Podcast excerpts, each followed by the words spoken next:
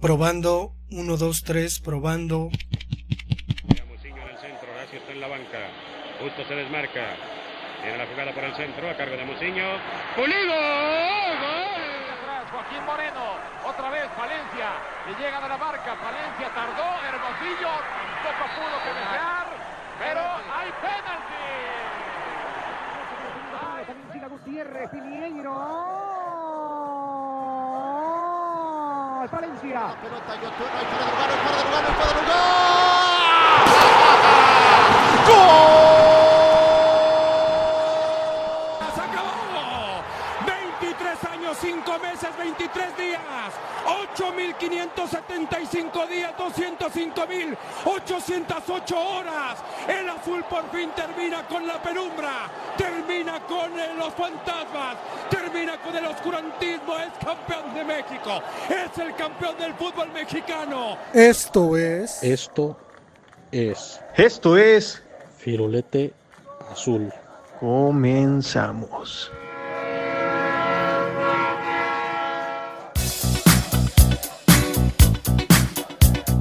Tal? ¿Cómo están todos el día de hoy? Buenos días, tardes o noches a este su podcast Fiolete. Y saludo a mis amigos Alejandro y Jorge. ¿Qué tal? ¿Cómo están? Bien, pues ya entusiasmados porque ahora sí vamos a hablar de los Pumas. ¿Qué tal? ¿Cómo están? Buenos días. Este, pues sí, con esta baja de juego de Cruz Azul, ¿no? Como que, que hemos perdido este, la atención de varios y vamos a meterle ahí un poco de, de, de otros equipos al asunto, ¿no? Por, por insistencia de ahí de Alejandro, pues hablaremos un poquito también de, de este juego, ¿no? De Cruz Azul contra Pumas, a ver qué, qué sale. Sí, vamos a, a tocar uno de los temas que obviamente es uno de los partidos que hace poco sucedió y que se ha estado dando unos juegos muy interesantes, realmente son interesantes porque son duelos de, de la capital. Eh, Pumas contra Cruz Azul. Eh, Alejandro nos puede hablar perfectamente de todo lo que es Pumas y Jorge totalmente todo lo que es Cruz Azul, ¿no? Y vas a ser el referee, Víctor, en esta pelea. pues, sí. pues habrá que, habrá que mencionar que, que los Pumas de pronto en su conformación son un equipo que desde el inicio tendió mucho a esta idea curiosa de la academia futbolística, ¿no? Es decir, Pumas al principio, cuando, cuando apareció, prefirió darle atención a la formación de incluso universitarios, o sea, gente que estaba estudiando una carrera en ciudad universitaria, para formarlos como futbolistas profesionales, ¿no? Entonces, creo que esta mística de los Pumas es algo que, bueno, yo, yo aseguraría que en los últimos tiempos se ha perdido y que sin embargo tiene un poquito que ver con el asunto de formación, ¿no? La cantera de Pumas, pues es una, es una cantera que ahora ya no luce tanto, pero que en algún tiempo sí fue preponderante. No solo con los jugadores, sino con el cuerpo técnico, ¿no? Es decir, formar a gente especializada en la dirección técnica del fútbol. Por ejemplo, Mejía Barón, pues es un, es un tipo que salió de los Pumas desde la cantera este, hasta jugador y director técnico, pues salió ahí, llegó a dirigir la selección nacional. El propio Bora Minutinovich es pues un personaje también de, de Pumas, digo, no se formó completamente en Pumas, pero sí hizo su carrera pues como jugador y como director técnico en sus inicios eh, dentro de los Pumas y pues es, ¿no? Un director técnico que incluso dirigió como cinco copas mundiales, ¿no? Con distintas selecciones. Entonces, yo personalmente, cuando pienso en los Pumas, pienso en algo que va más allá de el resultado. Es decir, a veces ni siquiera me preocupa tanto que gane o que vaya bien.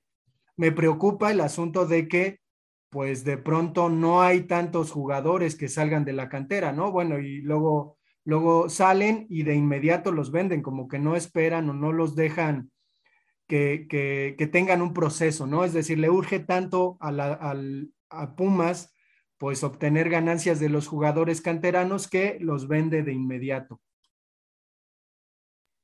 Me llama mucho la atención esta, esto que, que mencionas, Alejandro, que es una contraparte, ¿no? Con el fútbol moderno.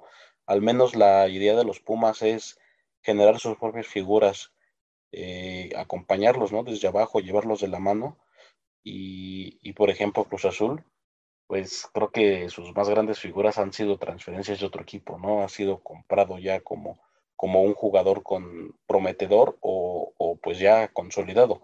Entonces, pues, pues esto habla, ¿no? De que Pumas ha sabido sobrevivir sobre, durante muchos años sin realmente un, un, presupuesto digno de un equipo de primera división o un equipo grande, ¿no? Como es considerado. Entonces, pues, eh, si hay una, una gran diferencia entre planteles, pero, pero como dices, es algo más, ¿no? Pumas es algo más. Pumas puede ser eh, corazón, puede ser garra, ¿no? Como le dicen. Eh, entonces, pues, pues creo que ha sido parte fundamental de que, de que esté considerado entre los cuatro grandes, ¿no? Y sobre todo tener ese historial de títulos y figuras y, y este aficionados y, y, todo lo que conlleva esa, ese, ese fútbol que despliegan, esa forma de, de, de identificarse como tal. Sí, esa forma de, que los Pumas trabajaban con sus estudiantes y los tenían en el equipo, pues era muy importante, ¿no? Es muy al estilo Estados Unidos cuando tiene sus universitarios en, en sus equipos deportivos, ¿no? Pero, a ver, tengo aquí unas estadísticas donde nos marca que en los últimos partidos, eh, hablamos desde eh, la temporada del 96, que se han jugado 62 partidos entre estos dos equipos, entre Pumas y Cruz Azul, donde Cruz Azul ha tenido una marcada totalmente diferencia a favor de ellos, ganando 26 de estos 62 partidos, empatando 21 y obviamente Pumas ganando 15. ¿Qué opinan de estas estadísticas? Pues yo, yo nada más quiero decir a mi favor que uno de esos partidos fue la final del 80-81 y pues ganaron los Pumas. Y que no sé, no sé este, cómo quedaron en la temporada pasada. Creo que ganó Cruz Azul, como que se desquitó de ese 4-0, pero creo que de hecho la atención que estamos poniendo a este juego pues tiene que ver con aquel, digo, los Pumas dirán que es mítico 4-0, ¿no? De, la voltereta y este 4-3 que pues es una bocanada de, de aire para un equipo irregular, que, que, pues los Pumas este, este, esta temporada pues estuvieron muy mal, muy mal, pero pues como vemos un, un torneo muy mediocre que además, ¿no? Yo creo que se enteraron de que este particularmente fue el peor de todos los torneos cortos que ha habido con menos goles, más deslucido. Bueno, pues dentro de todo eso los Pumas terminaron siendo pues un equipo que pasó, aún siendo pues muy malo en resultados, pasó a la liguilla. Entonces, pues yo pongo ahí, ¿no? Esa final del 80-81 eh, que ganaron los Pumas, además con, con Huguito Sánchez. Sí, es cierto. Sí, adelante, Ah, que sí es cierto que con este partido que ganan, pues califican al repechaje, ¿no? Y pues para Pumas, excelente. Para Cruz Azul, yo creo que Jorge ha de estar súper enojadísimo con lo que hizo Pacerini. Eh, que yo creo que ahorita nos va a hablar un poco de eso. No, para nada. Eh, mejor que estén los cuatro grandes en la liguilla, ¿no? Es este. Pues ahí les, les echamos una manita de, de hermano hermano, ¿no? hermano Puma contra hermano Celeste. Este, pues sí, ¿no? De repente tú ves las estadísticas y, ves un avasallante eh, favoritismo a favor de, de, Cruz Azul, que incluso en CU ya se le conocía como la segunda casa de Cruz Azul, pero pues digo, falta ver, eh, digo, eh, nada más que te des cuenta de los últimos resultados, cómo han quedado y, pues Pumas ha hecho hito, ¿no? Ha, ha ganado 4-0 y 4-3 y, y, por ahí el, el, partido de la temporada regular anterior que quedaron 1-0 con un penal de último minuto que, que, gana Cruz Azul, pero pues sí creo que, que los Pumas han ganado los importantes, ¿no? A, a, pesar de que pues estas estadísticas se rellenan con, con diferentes partidos de liga, de la, de la jornada 3, de la jornada 10, de, de pues prácticamente partidos sin, sin trascendencia alguna, ¿no? A comparación de, de, de ya series de liguilla o, partidos definitorios, pues creo que Pumas se ha llevado la delantera y, pues precisamente por eso se mencionó este tema, porque pues llama la atención, ¿no? De, de cómo hay diferente actitud cuando, cuando se tiene un partido de alta importancia por parte de Cruz Azul, como que se ve un poquito bajo de rendimiento y pues por parte de los Pumas sale esa, esa famosísima garra. Que viendo este último partido entre Pumas y Cruz Azul, eh, como, como que era un partido lógico para la dirección técnica de Juan Reynoso, ¿no? Es decir, un partido que vas ganando, además que el Piojo metió tres goles, que es extraño, pero pues estás en el terreno en que Cruz Azul quedó campeón, es decir, en el manejo del partido.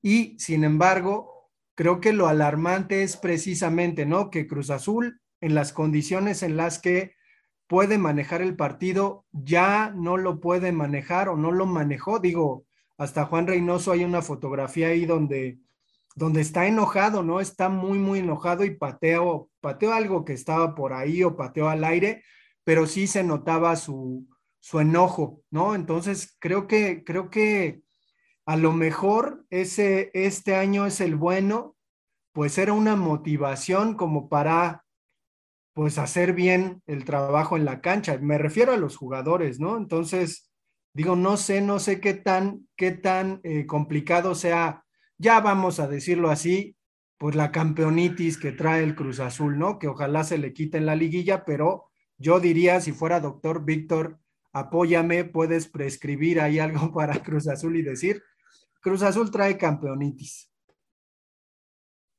De repente me recuerda esta situación a, los partidos del llano, ¿no? A los partidos que, un equipo va ganando por, amplia diferencia, ¿no? Y se ve casi imposible que te remonten y empiezas a meter a jugadores menos técnicos o, jugadores que no han jugado para, para darles minutos y, y, dice, no, pues este tipo de rotación es para que jueguen todos, porque pues de alguna u otra forma es un, es un plantel que, que pues les paga a sus jugadores y, tienen que, demostrar algo, ¿no? Tienen que tienen que desquitar su, su salario, pues, y, y, tal pasa en el llanero, ¿no? Que que a lo mejor ahí no pagan, pero pues van y el hecho de ir pues es ya gastar en pasajes o a lo mejor en gasolina o a lo mejor en gastar tiempo este, que puedes usar en otras actividades y, pues se da como, como un compañerismo, ¿no? Pues sabes que juega un ratito, vamos ganando, no, no, no es posible que perdamos. Entonces de repente como que eh, sospeché esta, esta situación, como que me dio la idea ahí con, como decía Víctor Pacerini, con sus fallas de pues, jugador amateur, ¿no? No, no hay otro, no hay otra forma de decirlo. Aquí este, es bien, bien lo que comentan entre estos dos equipos, entre la situación que pasó Nada más agregar, Alejandro, estoy viendo aquí dentro de los datos también que en, la 78-79 Cruz Azul fue campeón contra los Pumas. Ya después en la 81 Pumas hace la venganza y se hace campeón contra Cruz Azul. Órale, eso sí dolió. No tenía el dato, no tenía el dato, lo desconocía. e igual jugaba Hugo Sánchez en esa época estaba chavito, ¿no? Estaba más, más chico.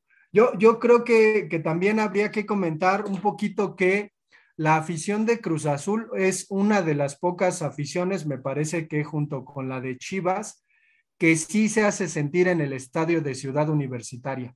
Es decir, sí, sí hay más gente. Yo, yo creo que a muchos equipos, de hecho, bueno, un poquito eh, los Pumas se han, se han aprovechado, ¿no? De este horario que usan domingo a las 12 del día para, eh, pues, diezmar de alguna manera a, los equipos contrarios. Y es común que haya pocos aficionados de cualquier equipo contrario, salvo América, Chivas y Cruz Azul. Entonces, sí es, sí es curioso porque, digo, el estadio de CEU es, eh, me parece que el segundo más grande del país. Entonces, sí se hace sentir la afición eh, de Cruz Azul en el estadio de Ciudad Universitaria. no sé Jorge, pero yo sí he estado en partido de Cruz Azul contra Pumas en CEU y Cruz Azul Pumas en el Estadio Azteca, también me tocó Cruz Azul Pumas en, en el Estadio Azul y también he ido obviamente a un Pumas contra Chivas. Eh, siento más pesado el ambiente de Chivas contra Pumas, sinceramente. Tan pesado que hasta era difícil traer playera del otro equipo directamente en ese estadio, era un poquito riesgoso. Eh, fuera de eso, creo que la afición de Cruz Azul, aunque sí está presente, es pues intensa, pero con su equipo. Creo que no se mete tanto con, con los equipos contrarios. Este, no sé cuáles sean sus opiniones, esa es la mía. Eh, me parece que no, me parece que únicamente los he visto en el Estadio Azul este enfrentamiento, pero, pero por ahí en, en CU he visto fútbol americano, fútbol de, los burros blancos del Politécnico contra CU, Puma CU, y pues en verdad sí, es un ambiente tranquilo, pero pero se escucha, se escucha mucho los gritos, se escucha mucho los cánticos, se escucha mucho el apoyo, ¿no? Entonces, pues me he de imaginar más o menos lo que, lo que se sentirá. Y es que un, un aspecto negativo de Cruz Azul, perdón, perdón, un aspecto negativo de los Pumas, híjole, es precisamente la irritabilidad que tiene su porra y lo proclives que son a la violencia, ¿no? Digo, es sabido desde hace mucho tiempo que las barras de los Pumas suelen causar disturbios, ¿no? Antes o después del partido. Entonces, creo, creo que pues se han ganado fama, ¿no? De, de que son ahí medio, pues no, no, quiero decir, o sea, son muy entregados, pero también son, son muy fáciles de que eh, pues haya un percance y eh, pues el asunto de, de, estar apoyando un equipo se convierta en una cuestión pues más de carácter eh, de rebeldía, de inadaptación social, y pues estos eh, que apoyan a los Pumas pues terminan haciendo destrozos, ¿no? Digo, el América Pumas pues es quizás uno de los partidos más tensos, ¿no? En cuanto a que probablemente pueda haber violencia. Y en la Ciudad de México, tanto en CEU como en el Estadio Azteca, sí hay un despliegue ahí como muy grande cuando juega América contra Pumas. Y sí, es cierto, lo que dice Víctor es, es muy cierto. ¿Quién sabe por qué? Pero en Puma Chivas sí hay ahí como un, un factor de riesgo, ¿no? Y de, de, peligrosidad. Digo, yo me acuerdo, creo que el último partido que fui al estadio de Ciudad Universitaria fue contra Chivas y la porra de Chivas sí ocupa buena parte del estadio, ¿no? Entonces, sí se hace sentir, o sea, curiosamente se hace sentir la porra del visitante cuando no es así. Entonces, sí, sí me tocó porque la persona que me, me dio los boletos estaba del lado de las Chivas y pues era ahí como muy raro, ¿no? Que, que los hicieran un lado y que los fueran dirigiendo de, dentro del estadio hacia, hacia una parte, ¿no? Creo que lo, lo, que más te retumba en el estadio, a mí me molesta mucho el, el, el horario, ¿no? A las 12 pleno sol, te quema, es, es horrible, hasta sientes que, no sé si han visto esa escena de, de, Malcolm, donde están los tres hermanos ahí bajo el sol, todos este, sí. somnolientos, pues más o menos ahí se siente, ¿no? Si vas a un partido Pumas Necaxa, pues yo creo que debe ser peor, ¿no? Pero, o Pumas Juárez, quién sabe.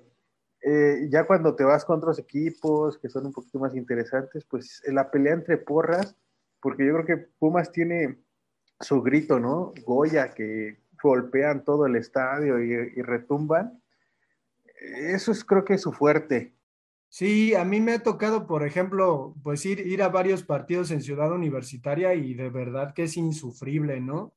Yo he optado por conseguir boletos siempre eh, debajo de, bueno, debajo de las tribunas que te dan un poco de sombra, porque estar ahí a las 12 incluso con manga larga es sí una cuestión de insolación segura, ¿no? En la tarde pues ya te duele la cabeza, ya te sientes poco mal, incluso si usas sombrero es muy, muy pesado. Y creo que ahora con el partido de, Cruz Azul a las 5 de la tarde, pues se dieron cuenta de que pues a lo mejor pueden funcionar un poquito mejor Ojalá que, que Pumas ya de una vez cambie, ¿no? Digo, yo he escuchado, por ejemplo, a Valdano, eh, no parece que tiene que ver, pero sí un poco, a Valdano decir que ese partido contra Inglaterra, domingo a las 12 de la, del día 22 de junio del 86, él se sentía mal por el calor que había, ¿no? Es decir, que se sentía incluso desencanchado porque estaba haciendo mucho, mucho calor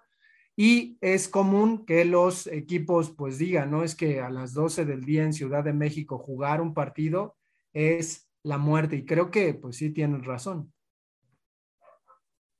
Pues por ahí deberían de invitarme, ¿no? Alguna vez a ver qué, qué se siente. Eh, pues creo que no, no, sé qué tanta ventaja saque, saque de local Pumas, ¿no? Jugar, jugar estos partidos a las 12, creo que también les afecta a ellos un poco en el rendimiento. Y, sí, como dicen, creo que habrá que, que, revisar bien su beneficio contra, contra pues lo que pierde, ¿no? Eh, pero pues bueno, entonces seguimos hablando un poco más de, de, de, de, estos duelos, ¿no? Entre los grandes, porque creo que ya nos salimos un poco del contexto y, y, pues sí, siempre van a ser muy sonados, muy vistosos estos duelos entre los cuatro grandes. A mí me gustaría plantearles la pregunta de que si podríamos considerar que Pumas Cruz Azul es un clásico. Digo, los jugadores dicen que no, pero yo creo que a veces lo dicen porque quieren eh, minimizar al rival, ¿no? Pero digo, con la atención que provocan, con el público que jalan, pues yo personalmente diría que sí. Digo, a mí me sabe mejor un Pumas Cruz Azul que un Pumas Cholos, ¿no?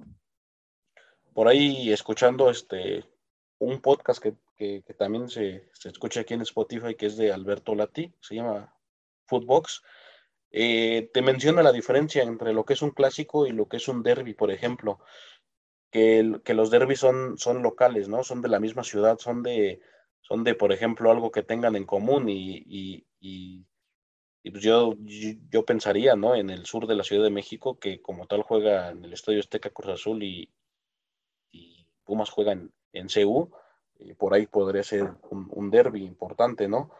Y, y, a diferencia, los clásicos son, son de los más grandes de, del, del, país, ¿no? Por ejemplo, Chivas o América, que, que no puede considerarse como derby porque pues, están separados por, por varios kilómetros de, de distancia, pero pues, sí puede con, contar como un clásico.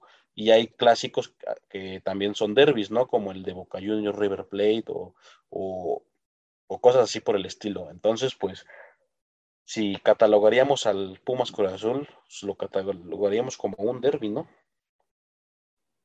Sí, yo estoy con, con Jorge. La verdad es que para ya quieren nombrarle a todo clásico, ¿no? El clásico del norte, el clásico de la frontera, el clásico de otoño, a no es el béisbol, pero eh, ya todos los partidos quieren que sean clásicos y creo que se pierde un poco, ¿no? Yo creo que le dan para el sentido para que se, sea más emocionante, pero pues sabemos la calidad de los equipos que son. Y sí, totalmente un derby, como los partidos que existen en todo el mundo, Manchester United contra el City, ¿no? Que es el derby de la ciudad. Y acá podría sentirse lo mismo, ¿no? O sea, es, es una emoción de la lucha entre dos equipos de una misma ciudad pero pues quitándole el clásico, ¿no? Yo creo que un clásico son como que partidos con, con un poco más historia, este, con peso de, de afición, eh, peso de finales, eh, los títulos, eh, jugadores históricos. No sé qué más se debe de tener para un, para un partido, un clásico, aparte que sean de diferentes ciudades, ¿no? Como mencionaba Jorge. Y eh, no sé si estaría bien ir cerrando con el asunto de cómo ven a Cruz Azul ahora con este repechaje en contra de Monterrey. Siento que es una incógnita, ¿no? Los, dos equipos han, han, estado muy irregulares. Por ahí de repente Monterrey ha dado buenos partidos y, y partidos también que, que pues son realmente irreconocibles, ¿no? Para un equipo de, tal envergadura y sobre todo de, la calidad de jugadores que tiene. Y lo mismo para Cruz Azul, ¿no? Creo que caen un poquito en la confianza, en el conformismo. Eh, se tiene pues, prácticamente el equipo de la temporada pasada que quedó campeón y quedó campeón prácticamente caminando, ¿no? Entonces, pues creo que de repente se les olvida esta parte de jugar, de competir, de, de, ganar partidos, ¿no? Eh, dan por hecho que, que ya están, este, pues por el tipo de plantel y la calidad que, que, ya, ya tienen asegurados este, puestos, pero pues antes de pensar en, en ganar un partido, pues hay que jugarlo. Y, y, por ahí creo que pues es uno de los partidos más interesantes de, del repechaje, y si no es que el más interesante. Sí, este es un partido, es una moneda al aire. Por lo que menciona pues Jorge, han sido unos equipos que han estado en altibajos. Y yo creo que no nada más estos equipos, como también decías Alejandro, eh, este torneo ha sido muy irregular, donde hay equipos que han sido muy buenos, juegan contra los mejores y ganan, y después juegan contra los peores, pierden, tipo el Atlas, que, todos esperaban que le ganara Juárez y termina perdiendo contra uno de los del abajo de la tabla. Y, y, se han dado, ¿no? Resultados muy aleatorios.